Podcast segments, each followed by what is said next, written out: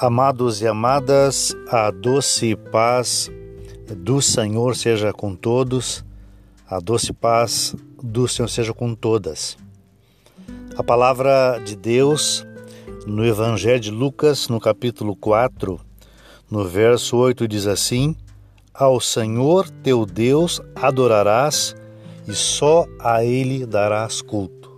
Ao Senhor teu Deus adorarás e só a Ele darás culto. Quando lemos, quando ouvimos esta palavra, que é uma palavra que sai da boca de Jesus, inevitavelmente nós precisamos nos perguntar: a quem nós adoramos? Quem está sendo cultuado na nossa vida, através da nossa vida? E é muito interessante quando nós olhamos o contexto desta palavra, e o contexto é a tentação de Jesus, e, e por diversas vezes Jesus é tentado a desfocar da adoração a Deus. Por diversas vezes Jesus é tentado a colocar o seu foco no adversário, no inimigo das nossas almas. Inclusive, esta resposta de Jesus é quando o próprio diabo propõe que ele, Jesus, o adore. E então, esta resposta de Jesus é uma resposta muito clara, muito objetiva e é uma palavra que também nos serve hoje.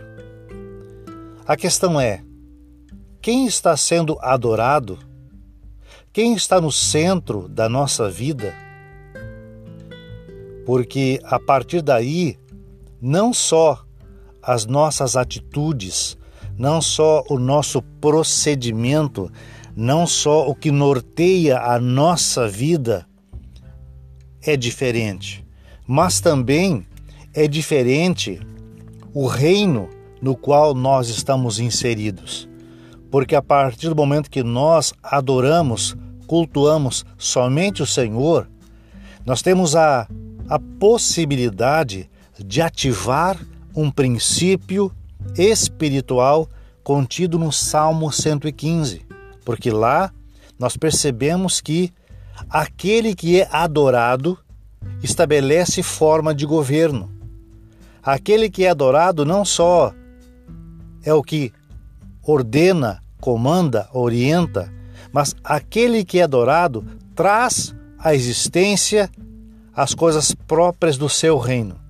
Então, quando nós adoramos o Senhor em espírito e em verdade, ativamos o princípio de que o que é próprio do reino de Deus nos alcance também. E aí, amados e amadas, desfrutamos aquilo que é próprio do reino de Deus: paz, gozo, justiça no Espírito Santo.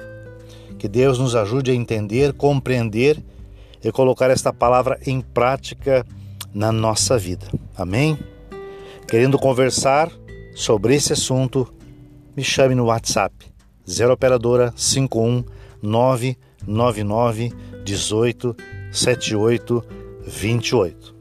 Aqui Roberto, pastor Roberto Ministério Intimidade, Louvor e Adoração.